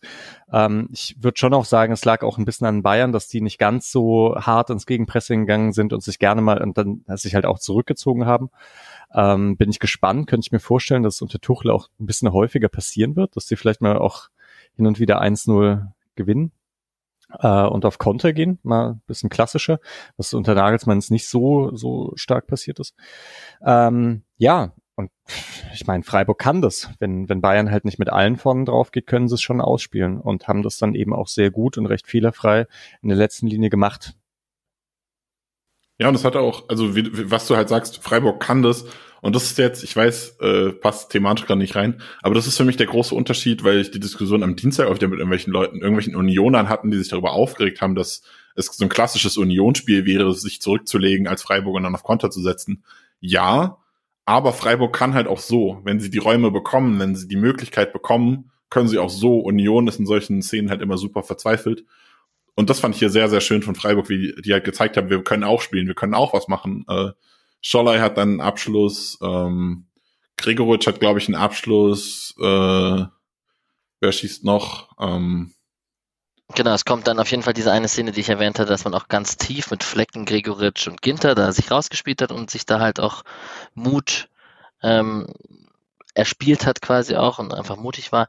Kübler hat dem Ganzen auch ganz gut, fand ich, auf der rechten Seite, der für Sedia reinkam und damit Schalai eigentlich auch eine, eine spielstarke, also auch mit Schalai und Doan, der noch drin war, das war schon ganz gut da auf der rechten Seite. Und ja, gut, in der 70. Minute haben wir halt die Riesenchance für Freiburg eigentlich, die Sommer echt krass hält. Ja, also es war richtig, richtig gut, wie äh, das gespielt ist. Kübler äh, hatte rechts einen Einwurf, eigentlich geht er bei verloren, dann setzen sie nach und dann spitzelt Kübler den Ball in die Tiefe für Höhler, der von, äh, von der Grundlinie flankt. Ähm, am Fünfer ist, glaube ich, Gregoritsch oder so und Pavard will halt rausköpfen, verlängert und hinten steht äh, Scholler irgendwie, keine Ahnung, drei, vier Meter komplett frei, zieht Volley ab. Ähm, waren nicht perfekt platziert, aber Sommer macht es auch einfach richtig gut. Es steht halt leider auch ein guter Torwart im Tor, nicht nur bei, bei Freiburg, ne? Ja. ja. Ja, schade. So mit der Chance von Doan zusammen. Nein, schade. Nee, der ist bei Brentford. Oh, bitte. äh, ja, also ein Tor wäre heute drin gewesen, eher als im Pokal, würde ich fast sagen. Und ja, ich, vielleicht noch ein Take zu Kübler, aber auch Sildilia vorher. Das, also langsam ist die rechte Seite schon sehr gut. So, also das, das macht schon sehr Spaß. Und ich wollte nämlich noch einen Take zu Sildilia ähm, machen. Und zwar fand ich es interessant, dass er gegen Manet jetzt äh, er manchmal macht er so wie Günther äh, im Eins gegen Eins defensiv, dass er, er stellt sich auch, er bückt sich auch so ein bisschen und stellt sich so, dass er sich dann, ich glaube, innen zumacht und dann sich aber auch so umdrehen könnte, ähm, schon so halb. Äh, naja, schaut's euch mal an, wenn Sildilia noch mal im Eins gegen Eins verteidigt und erinnert euch, wie Günther das macht, dann mhm. merkt ihr vielleicht, was ich meine. Naja, okay. Ja, voll schade. Das wäre das 1-1 wäre schon ganz cool gewesen und nach dieser, in dieser Phase auch am ehesten noch verdient. So. Ja, es wäre so eine Phase, die interessant gewesen wäre, wenn, wenn Patrick zum Beispiel, der im Stadion war, hier gewesen wäre, weil da glaube ich auch, ist das Stadion dann auch wieder voll da und hat man auch so ein bisschen rausgehört, dass da doch was gehen könnte. Und ja, vor allem dann, weil es ja direkt danach nochmal ein bisschen heiß wurde. Äh, Sommer ja. hat einen Ball rausgespielt, der kam aber richtig schlecht. Eggestein kommt ran und haut ihn halt direkt in die Spitze und findet dann Höhler nicht. Mhm. Wenn er da Höhler findet, Höhler hat nochmal eine 1 gegen 1 Situation, dann klingelt es vielleicht auch, halt auch wieder. Und diese zwei Situationen hintereinander haben richtig Feuer gemacht. Auch im Stadion hat man auch gehört. Also ich finde, man hat dann so die nächsten fünf Minuten äh, wo es dann sowieso, also gerade von Freiburg die Phase sehr, sehr stark war, hat, kamen auch die Fans nochmal richtig, richtig hinten dran. Ja. 77. Minute, also Mané hat das Geld bekommen, Müller wurde ausgewechselt für Gravenbeck. Ähm, 77. Minute war die Chance von Sané, mhm. der allein auf den Keeper zuläuft. Schon wieder. Schon wieder und drüber lupft. Ähm, muss man auch, also Sané war ja schon auch im, im, im Hinspiel, sage ich da, und das fühlt sich an wie so ein Pokal hin und Rückspiel, ne? ähm, war im Pokalspiel auch schon einer der aktiveren Posten, einer der Aktivposten, aber er muss schon auch halt ein Tor machen. so, ja, ja. Hilft halt nichts. Das stimmt. Weil Freiburg ja durch die Auswärtstorregel zu dem Zeitpunkt weitergekommen wäre, ne? Korrekt, die es nicht mehr gibt. ja. Ähm, ja, Sané schon guter Spieler, aber Bayern, wer hat, ich glaube Martin Raffelt hat den Take gebracht, dass das Abschlussglück dieses Saison halt sehr ungleich verteilt ist auf die Spiele. Ähm, es gibt schon auch Spiele, wo Bayern so dann 4-0, 5-0 gewinnt. Hätte schon passieren können. Ja, also Bayern die Saison ist, ist ziemlich crazy tatsächlich, ja. Also sie gewinnen eigentlich fast jedes Spiel klar nach XG und manche gehen dann unentschieden aus und manche gewinnen sie mit was war gegen Bochum in, in der Hinrunde? 7-0, 8-0? 7-0, glaube ich, ne? Ja. Also das war ja auch, also das war auch ein überragendes Spiel von Bayern, aber über so extrem viele Chancen hatten sie halt auch nicht. Hm. Also, ja. Ja. Stimme ich zu. Vielleicht noch mal ganz kurz 74. Ich habe es vorhin schon mal gesagt. Ich bin mir recht sicher, dass da zu früh abseits gepfiffen wurde und Kübler das aufhebt. Und das ist ähm, dann einer der, also ich, ich meine, man müsste es nochmal anschauen. Ich bin mir nicht hundertprozentig sicher und es wurde nur einmal wiederholt. Aber das wäre schon sehr, sehr schlecht vom Schiedsrichterteam gewesen dann. Weil ich meine, dafür hat man ja den VAR, wenn es halt nicht ganz klar ist. Ich ähm, glaube tatsächlich, ja. dass das ich glaube, ich hatte danach das Gefühl, dass es relativ deutlich abseits war und deshalb der Schiedsrichter äh, früh gepfiffen hat, aber äh, und der Schiri auch früh gewunken hat, aber Kübler hat steht glaube ich weiter hinten, aber ja, ähm, mal sehen. Wenn du kurz eine Minute laberst, kann ich dir gleich sagen. okay, gut. Was ist denn die nächste ähm, Szene? Naja, irgendwie so viel gibt's dann gar nicht mehr, oder? Nochmal nee, vielen also Dank an Manet, der in der 87. mal wieder ein, ein recht blödes Foul hat und ich dachte, das wäre so eine schöne Story wenn da aus dem Freistoß nochmal irgendwie was kommt. Ja, Mané sichtlich unzufrieden, ne? Da ist auch ein bisschen frustvoll so in den Aktionen dabei. Es kommt, es kommt schon so vor. Vielleicht okay, also angenommen, die Greenkeeper machen einen guten Job, dann stand abseits. Es war nicht so ja. klar, dass ich gewunken hätte, glaube ich, aber es war abseits. Ja, okay, ja. Okay. Interessant vielleicht noch, wenn man über die letzten zehn Minuten spricht. Also es kamen Weißhaupt und Jeong rein. Mhm. Für Höhler und Doan. Ähm, ist ja auch schön, dass Weißhaupt mal wieder reinkommt und Jean auch. Also für beide ist es sicherlich schön, weil jetzt wurde zuletzt auch nicht so viel gewechselt und man wollte halt dem Personal weiter vertrauen, das auf dem Platz schon auch gut gemacht hat. Hm, hatten jetzt gar nicht so viel Impact mehr auf diese Schlussphase. Am Ende waren es dann doch. Ja, ganz kurz eine Frage, äh, weil, weil das ja auch wieder in der Gruppe, glaube ich, auch wieder Thema war und auf Twitter habe ich es auch viel gelesen. Äh, seid ihr fein damit, in der Situation nicht Petersen zu bringen, wenn du ein Tor brauchst? Ja, schon. Also ich persönlich schon. Ähm, das sagen ja dann viele romantisch, ja, der muss kommen, letztes Spiel gegen seinen alten Club Bayern und in Freiburg und man hat es natürlich auch irgendwie, man fühlt es natürlich auch so ein bisschen, dass der ihn dann, dann reinköpft, anstatt Matze Ginter, ne? Ja, es ist halt auch so ein Spiel, wo man sagt, wenn Petersen das macht, das ist ein klassisches Petersen-Spiel. Aber ja. natürlich, er kommt rein, wahrscheinlich macht er nicht. Also, ja, aber, aber ich bin, ich bin eigentlich relativ begeistert davon, dass Christian Streich, also er lässt auch Grifo gegen Juventus nicht spielen und hat es sich auch nicht zu schade drum, den ra früher rauszunehmen. Und also er trifft schon so für Fußballromantiker recht harte Entscheidungen und ist sich nicht zu schade und bleibt dadurch aber auch relativ ähm, glaubwürdig in seinen harten Entscheidungen. Also ich, ich glaube, fair. Also ich, ich glaube, wenn er die Kabine so hinter sich hat, finde ich das, glaube ich, also kann ich dem eher was abgewinnen. Die Frage, wann verliert Streich die freiburg ja, ja, nee, genau.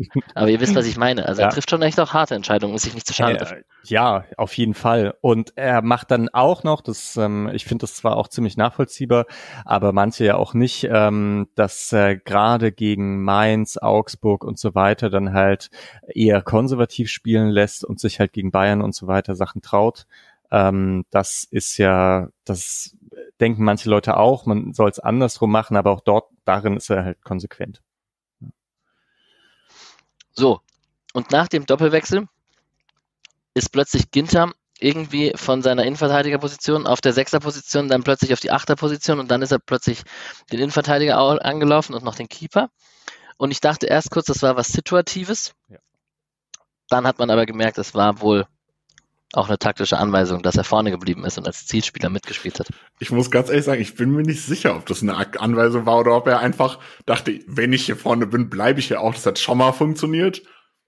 Ich weiß es nicht. Also es war schon sehr situativ, dass er einfach einfach dann rausgepresst ist auf Kimmich und dann durchgepresst hat auf, ich glaube, Pavard oder so, der dann, wer dann rechts hinten stand und da wirklich einfach die, die Pressing-Aktion mitgenommen hat und dann einfach diese Position nie wieder verlassen hat. Es wirkte für mich äh, sehr stimmig, situativ, um zu sagen, es war eine taktische Anweisung.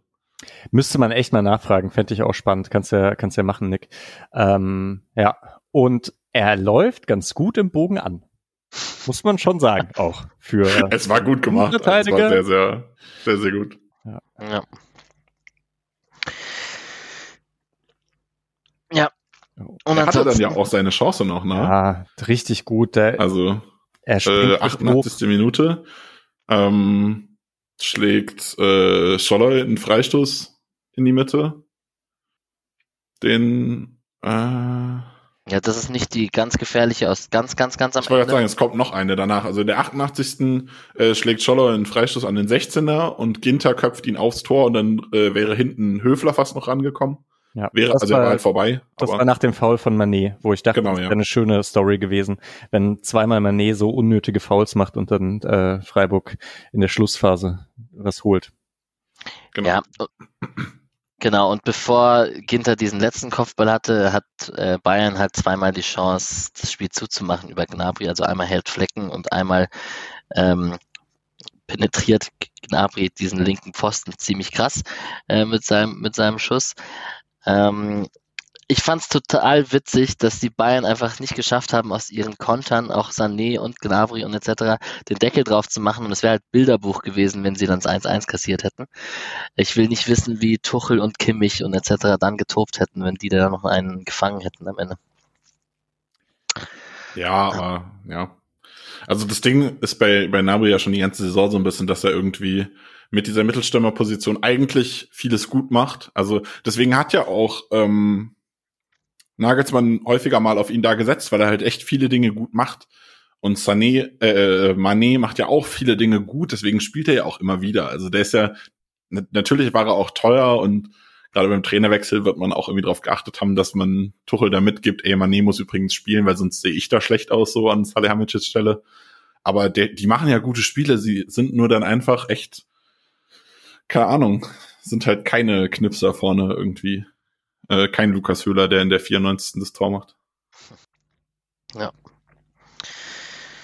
Gut, und dann steht am Ende ein 1 zu 0.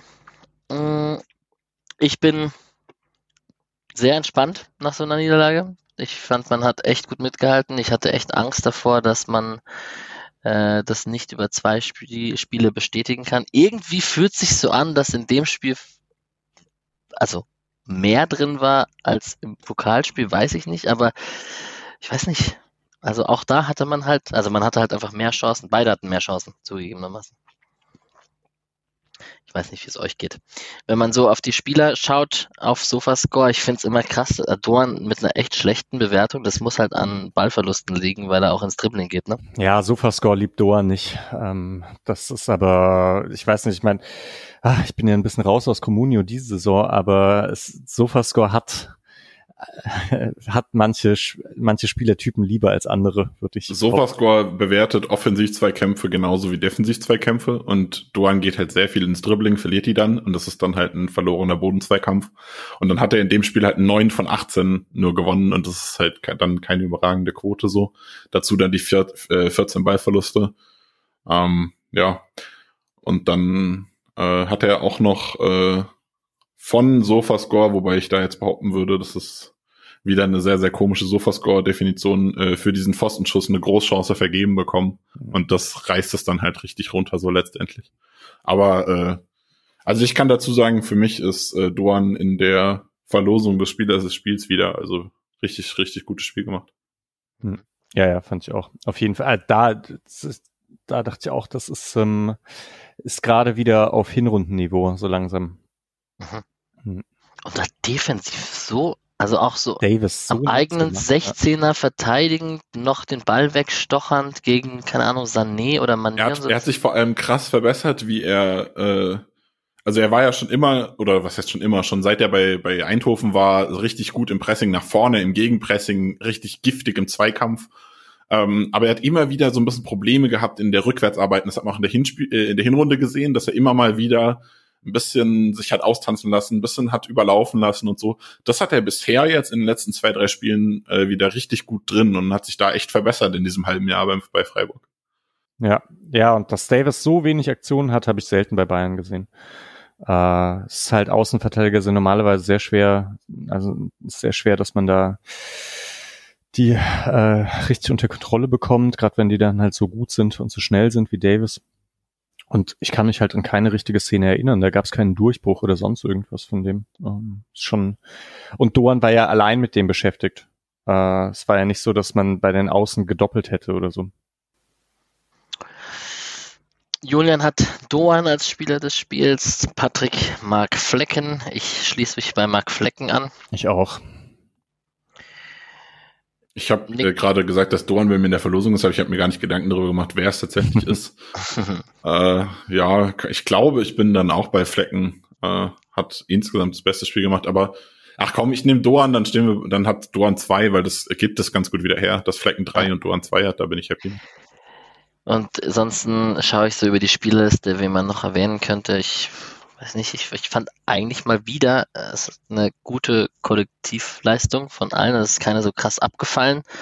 Also Eggestein, Höfler haben es gut gemacht. Günther hat auch ein gutes Spiel gemacht. Ginter sowieso. Gregoritsch cool. hat mir in der Arbeit gegen den Ball sehr, sehr gut gefallen. Mhm. Ja. Ähm, und hatte auch irgendwie zwei, drei Tiefenläufe, die ich so von ihm nicht gewohnt bin, äh, im eigenen Ballbesitz. Also das hat mir auch richtig gut gefallen. Ja. Ähm, war wieder ich hatte bei Gregoritsch zum Ende der Hinrunde so ein bisschen und jetzt auch zum, zum Jahreswechsel so ein bisschen das, das Gefühl, dass er wieder eher Augsburg spielt als jetzt so stark für die Hinrunde. Aber äh, das jetzt heute und auch das letzte Spiel gegen Bayern war wieder richtig gut. Also ich glaube, er kommt jetzt wieder mit in Form. Das freut mich. Ich finde es auch richtig schwierig, weil jetzt so drei Spiele gegen Bremen, Köln und Schalke an äh, so kommen. Und ich da denke, da finde ich die Doppelspitze Höhler Gregoritsch nicht ganz perfekt, weil ich da doch lieber ein klares 4-2-3-1 sehen würde. Aber ich bin mir richtig unsicher, wen man von den beiden vorne, wer, wer da die Nase vorn hat, Gregoritsch oder Höhler. Ich glaube tatsächlich, wenn Höhler so spielt, wie er momentan spielt, auch mit Ball, er hat ja mit Ball, äh, wir haben das am, am, am wann haben wir aufgenommen? Nicht Dienstag, am Donnerstag, als wir aufgenommen haben, besprochen, äh, dass Höhler auch mit Ball richtig gute Momente hatte äh, und sich da wieder weiterentwickelt hat. Und wenn er so spielt, würde ich nicht mal behaupten, dass man das nicht spielen kann. Also da war ich auch vollkommen fein mit. Also ich verstehe aber, was du meinst. Also ich habe dann vielleicht eher mal einen Jong oder so dann auf der 10 oder ja. einen Trey, wenn er fit wäre oder so, der da die kreativen Momente ein bisschen mehr bringt als ein Höhler. Aber ich wäre auch vollkommen fein damit, einfach dieses 4-2-3-1 so mit Höhler abfallen zu spielen. Hm. Oder Nils Petersen. Hallo. Ja, ah, ja, ich wollte 10, bisschen, das, nee, das ging in Richtung alle, genau, auf der, auf der dynamischen 10. Ähm, nein, ich, ich kann das schon verstehen, dass man ihn nicht eingewechselt hat, weil man, da ging halt noch was. Und klar, könnte wäre auch ein Argument, da ging noch was mit Petersen drin, aber ich, ich, ich kann es schon nachvollziehen. Ja. So, und dann ganz der, kurz am Ende halt Riesenaufregung. Wolltest du dahin? Dann? Ich wollte ah, nee. dem Nick die Möglichkeit geben, sich zu verabschieden und dann hätten wir vielleicht die letzten zehn Minuten zu zweit gemacht. Ah, ja, ja. Genau, ich muss jetzt leider weg. Äh, wünsche euch viel Spaß bei Besprechen von allem, was nach dem Spiel passiert ist und der Konkurrenz. Ähm, ja. Hat mich gefreut, wieder dabei zu sein. Äh, für das Bremen-Spiel tippe ich auf einen 2 zu 1 Auswärtssieg. Sehr gut. Top. Ja. Dann dir ein schönes Rest-Oster, verlängertes Osterwochenende. Euch ebenfalls. Merci, Danke. ciao. Gut. So, den Nick haben wir gerade verabschiedet. Du wolltest, du hast mich gerade gefragt, worauf ich hinaus wollte in der Schlussphase. Ja, ja, genau. Wolltest du noch was machen vor, vor dem Kimmich-Aufreger oder? Nee, eigentlich, also ich glaube, wir haben alle Spieler soweit erwähnt, ähm, die, die erwähnenswert sind, würde ich jetzt mal behaupten. Ähm, Bayern hatte auch, Bayern war halt auch, vielleicht nochmal kurz zu Bayern, die waren halt auch fokussiert einfach. Die waren halt, die hatten die haben Freiburg schon offensichtlich ernst genommen.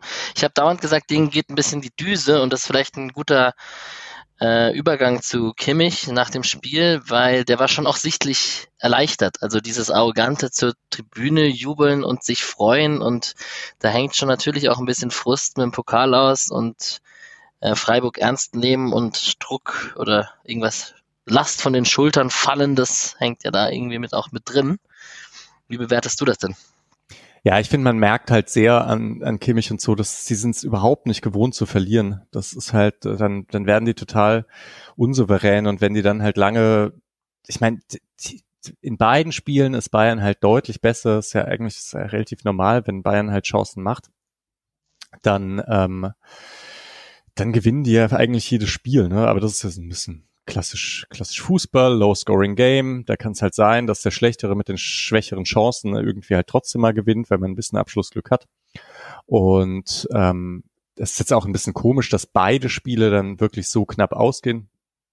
Aber ich fand es schon sehr offensichtlich, dass Kimmich damit nicht so gut umgehen kann. Dass das halt irgendwie passiert, dass es eng bleibt bis zum Schluss, dass sie dann auch am Ende nochmal das 1-1 äh, hätten kassieren können und so. Und dann mh, hm, es, es ist halt dreckig. Das passiert ein, das machen die meisten anderen halt nicht. Ich meine, gut, Augsburger, ne, haben es auch gemacht.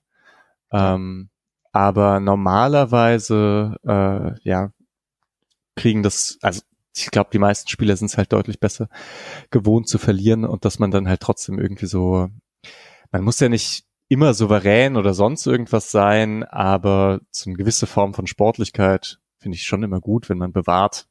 Kritisiere ich bei Streich, wenn er so austickt, finde ich bei Kimmich jetzt halt auch ziemlich schwach. Ja, in der Kreisliga ist es dann auch immer so, oh, jetzt kann ich den Kreisliga Alex platzieren. ähm, schlecht, schlechte Verlierer kann man oft besser nachvollziehen als schlechte Gewinner, die es dann so raushängen lassen und noch ein bisschen einen reindrücken wollen. Aber vielleicht ist er ja beides, weil er ja am Dienstag verloren hat. Ja, ja, das hat schon jemand geschrieben. Ich glaube, Hans-Jörg Schnell oder so hat das geschrieben. Ach, wirklich? Ohne ja. es gesehen zu haben, genau. hat er den gleichen Take gebracht. Kimmich ist also nicht nur ein schlechter Verlierer, sondern auch noch ein schlechter Gewinner. Ja. Ja, ja ich bin eigentlich. Verdammt, das wäre ein guter Tweet gewesen. Schlechter Gewinner. Ja, ja, ja, ja, aber jetzt kannst du ja retweeten. Ja. Ähm, ja, ja, und dann die anderen gehen halt dagegen, ne, so Grigoritsch und so weiter und sagen halt, hey, was soll das? Und das ist auch witzig, ne, da ist Kimmich dann auch nicht besonders souverän, sondern äh, der, der hat auch immer, hat was sehr Weinerliches, bisschen wie auch Günther. und so. Ja, ja, ja, er, Vielleicht er verstehen ja, sich ganz gut. Ne, er könnte ja wirklich in dem Moment, wo die Leute sich aufregen, könnte er sagen, okay, sorry, das war nicht so klug, könnte irgendwie die Hände nach oben machen und sagen, ja, okay, verstehe, sorry. Und dann, aber nee, das macht er natürlich auch nicht. Grifo hat ihn noch bis in den in den Kabinentrakt äh, beglitten, begleitet und oh Gott, beglitten, das müsste man fast rausschneiden. ja, Na, man könnte sagen, vielleicht gleitet er so neben, neben mich. ja. Sehr, sehr gutes Deutsch zum äh, Ende der Episode. Meine Freundin lacht mich aus, die hier am anderen Seite des Raumes sitzt. ähm, gut. Ja. Der SC hat 1-0 verloren. Ähm, die Spiele aus der Bundesliga, die sonst so passiert sind, können wir kurz erwähnen, weil sie ja nicht ganz unwichtig sind, weil viele direkte Konkurrenten in dieser sehr ähm, attraktiven Konferenz wahrscheinlich auch gespielt haben. Alles, Dortmund hat alles ja. direkte Nee, nee, alles gut für Freiburg auch, oder? Würde ich sagen. Dass Dortmund gegen Union gewinnt, ist gut für Freiburg. Leverkusen ja. gegen Frankfurt ich weiß nie, aus welcher Perspektive du kommst. Ob du aus der sechster, siebter Platz halten Perspektive kommst oder ob du aus der wir wollen Vierter werden Perspektive kommst. Meister, Aber Meister werden. Ach so, ja. Nein, ähm, ja. Naja, eigentlich sechste, siebte halten, hätte ich jetzt gesagt. Ja. Aber eigentlich ist es sowohl für Champions League als auch für europäisch bleiben sind sehr gute Ergebnisse, weil zumindest mal Dortmund Union geschlagen hat, weil wenn man einen von den beiden einholt, hat man immer, trotzdem irgendwie das Gefühl, dass es Union eher ein direkter Konkurrent als Dortmund ist. Ich glaube, darauf können wir uns, glaube ich, einigen. Und ähm, Leverkusen und Frankfurt sind ja jetzt quasi direkte Tabellennachbarn. Leverkusen ist durch den Sieg an Frankfurt vorbeigezogen. Mhm. Fünf Siege ähm, Folge von, von Leverkusen. Von Leverkusen. Das, ja, jetzt wird's doch nochmal spannend ja. mit deinem Take. Wirtz ist halt super krass. Ich habe ja so nebenher alle Spiele, alle Tore geguckt und Wirtz ist schon einfach sehr, sehr gut. Also wird mich nicht wundern, wenn Leipzig und Leverkusen vor Freiburg stehen am Ende. Also wird's Leverkusen? Wird's, wird's wahrscheinlich Leverkusen, ja. ja. Ah, jetzt können wir noch kurz uns austoben hier. Wir haben ein 2 zu 2 von Mainz gegen Bremen, wo ich nur kurz gesehen habe, dass das erste Tor dieser vier Tore in der 85. Minute gefallen ist. Mhm. Also 85, 87, 93, 95. Ähm, Bremen, Füllkrug, Ausgleich in der 95. Also auch nicht schlecht. Also, dass die da ein bisschen auf Distanz bleiben, ist sicherlich gut, weil die haben auch einen Run. Und ein Kölner 3 zu 1 Auswärtssieg in Augsburg habe ich nicht kommen sehen, um ehrlich zu sein. Äh, nee, Köln wirkt jetzt ein bisschen, ein bisschen durch eigentlich am Ende. Und aber darf man nie abschreiben unter dem Trainer, würde ich sagen. Ja. ja. Mm, heute Abend oder jetzt gerade schon live spielen Leipzig in Hertha. Das wird sicherlich noch interessant für uns. Ähm, ich traue es der Hertha nicht zu, aber es wäre ja schön, wenn die Leipzig, also Punkte entführen, ist falsch, weil sie zu Hause spielen, aber wenn sie ähm, nicht verlieren würden, wäre schon, würde ich schon nehmen gegen Leipzig. Naja, und dann jetzt haben wir halt, also hat Freiburg diese drei Spiele gegen, gegen Bremen, Schalke und Köln. Und das waren in der Hinrunde dreimal 2 zu 0 Siege. Und das wäre jetzt, also ich glaube, das ist jetzt interessanter als das Bayern-Spiel, würde ich sagen. Da ja. äh, kann man jetzt, wenn, wenn man da sieben Punkte holt oder so, dann kann man wahrscheinlich recht, also hat man sehr gute Karten auf Europa. Ähm, ja, ich weiß nicht. Man hat jetzt in der Rückrunde gegen die, gegen die Top-Teams Juve und Bayern dann doch ganz gut ausgesehen. Ähm, das, was ein Hinrundenproblem war, meinst du? Ja. Allerdings gegen die vermeintlich Schwächeren dann nicht ganz so souverän. Ähm, ja, aber was hast du denn jetzt für ein Gefühl für die, für diese letzten drei, äh, für die nächsten drei Partien? Ja, absolut. Du hast es gerade richtig erwähnt. Es kommen jetzt diese drei Partien auch vor dem Pokal-Halbfinale, wer auch immer das sein wird. Die Auslösung ist morgen. Weil das Pokal-Halbfinale ist quasi der Auftakt vor diesen letzten vier Spielen gegen direkte Konkurrenten Leipzig, Union, Wolfsburg und Frankfurt. Ähm, gesetzt im Fall Wolfsburg hat da noch was mitzureden am vorletzten Spieltag, aber eigentlich glaube ich fast schon. Es wird sich morgen nochmal herauskristallisieren. Aber es ist auf jeden Fall diese vier Spiele Leipzig, Union, Wolfsburg, Frankfurt, die werden halt echt heiß. Ja. Und jeden Sieg, den du in diesen nächsten drei Spielen holst, der tut halt unfassbar gut als Polster. Das sehe ich eigentlich genauso. Und wenn man jetzt diese Leistungen gegen in den zwei Bayern München Spielen und man muss auch das unentschiedenen Mainz jetzt irgendwie rückwirkend anders betrachten, finde ich, in dem Lauf. Also man trifft halt, man hat halt auf formstarke, gegen formstarke Mainzer gespielt. Und wenn man dann einfach Juve und Bayern Spiele etc. und das Leistungsvermögen irgendwie habe ich das Gefühl, Freiburg ist gerade auf dem aufsteigenden Formast und hat ja. so diese letzten Spiele, Spiele hinter sich gelassen. Der Formast, ja. ja. Aber ist richtig. Das, ich ich würde es auch eher gesamt betrachten. Ähm, nicht mit, also wie ich jetzt angedeutet habe, mit ähm, gegen, gegen Favoriten oder Nicht-Favoriten oder so, sondern insgesamt wirkt Freiburg etwas stabiler gegen den Ball und auch ganz gut mit dem Ball. Ähm, dass Lienhardt jetzt dann wieder zurückkommt, ist, ist halt auch ganz gut. Und Doan, also Doan hat halt einfach äh, gute Form und das ist, sehr, ist schon sehr wichtig für Freiburg. Absolut. Also, und man braucht sich einfach auch vor Bremen, Schalke und Köln nicht verstecken. Also das, das wirklich nicht. Also da ist man schon auch Favorit. Muss man, kann man schon auch so sagen. Genau. Ähm, viel mehr können wir gar nicht besprechen, weil wir direkt jetzt am Samstag nach dem Spiel aufgenommen haben. Wir können noch kurz erwähnen, du hast in die zweite Mannschaft reingeschaut aus der ersten Halbzeit, was du erzählt hast. Die haben am Ende auf jeden Fall 2 zu 1 verloren bei Waldhof Mannheim. Ja, und das wirkt immer so ein bisschen, als ob die wüssten, dass die ganzen Fans von der ersten Mannschaft immer nur die ersten 45 bis 60 Minuten schauen können, weil dort spielen sie meistens sehr, sehr gut. Ähm, vor allem die ersten 30 Minuten sind immer sehr dominant und dieses Mal wird, haben sie auch ein Tor geschossen. Und gegen Ende scheinen sie dann aber immer irgendwie nachzulassen und Gegentore zu kassieren. Wundert mich ein bisschen, weil, also es war jetzt auch einfach, ich finde es halt von der individuellen Klasse her, haben dieses Mal wieder, wer spielt denn da dann so Schmidt, Sequim, äh, Rühl und Engelhardt und Vermey vorne drin eben, das, die sind einfach zu gut für die dritte Liga insgesamt und Atubodu auch, würde mhm. ich behaupten. Das sind, das sind Spieler, die gehören in die zweite aktuell. Mhm. Ja. Naja. Aber genau. ja, am Ende ist dann halt, weiß nicht, was dann passiert. Ja, also sie haben zwei Treffer in der 85. und in der 94. kassiert. Ähm, ja. Mehr können wir jetzt groß auch nicht sagen, weil wir es nicht gesehen haben, aber. Genau. Naja. Geile Kulisse in Mannheim, ne? Ja. Aber. Absolut. Das finde ich auch, also abgesehen von dem Sportlichen, finde ich das ja auch so einen krassen Erfahrungswert für diese Spiele in der zweiten Mannschaft, dass die es halt gewohnt sind, vor 10, 15, 20.000 Fans zu spielen und den Sprung, also die Nervosität etc., die äh, haben sie dann auch nicht mehr, wenn sie hochkommen. Ja. Schon, schon ein Unterschied, dass du aus der A-Jugend hochkommst. Und ich glaube, manchmal ist vor 10.000 äh, Waldhöfern äh, beängstigender, als, als wenn man jetzt vor 30.000 Mainzern spielt oder so. Ja. ja.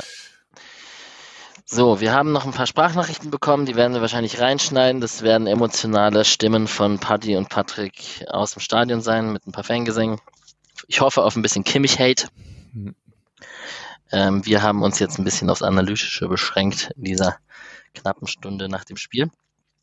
Und ansonsten können wir noch auf Bremen blicken und dann sind wir auch schon durch. Ja. Ich habe Bremen ewig nicht mehr gesehen. Keine Ahnung. Ich auch nicht. Füllkrug Duxch ist halt irgendwie so ein gutes, äh, gutes Sturmduo und so. Und jetzt in letzter Zeit, äh, ich glaube, die hatten mal eine recht schlechte Phase und jetzt kommen sie gerade ein bisschen wieder, wenn ich das äh, richtig im Kopf habe. Ich kann aber auch kurz nachschauen. Bremen, ah nee, lose, lose, draw, lose, draw. Okay, das ist keine gute Phase, die Bremen aktuell hat. Ähm, ja, Hinspiel war halt diese komische einfach äh, diese komische, recht frühe rote Karte. Das kann man irgendwie nicht so ganz zählen lassen. Deswegen bin ich schon gespannt, wie Freiburg sich gegen die schlägt.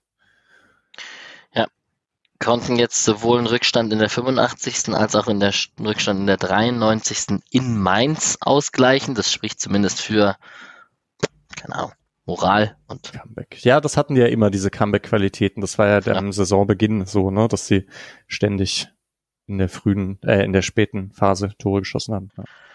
Ist es eigentlich gerade so, dass da die zwei Besten der Torschützenliste mit Füllkrug und Grifo aufeinandertreffen? Abgefahren. Mürni, was ist mit dem noch? Das stimmt. Also Mürni hat 12, Füllkrug hat 16 und Grifo hat 13. Boah, das ist auch echt krass, ne? Da fehlen, da fehlen die Haalands und Lewandowskis. Ja, und Obermoyangs und ja, ja, auf jeden Fall. Ähm, und okay, auch Silber oder so von Frankfurt mal, ja. Ich lese gerade von Urbo ein Kimmich in die Kita. Oh, oh. Finde ich, find ich, find ich sehr gut.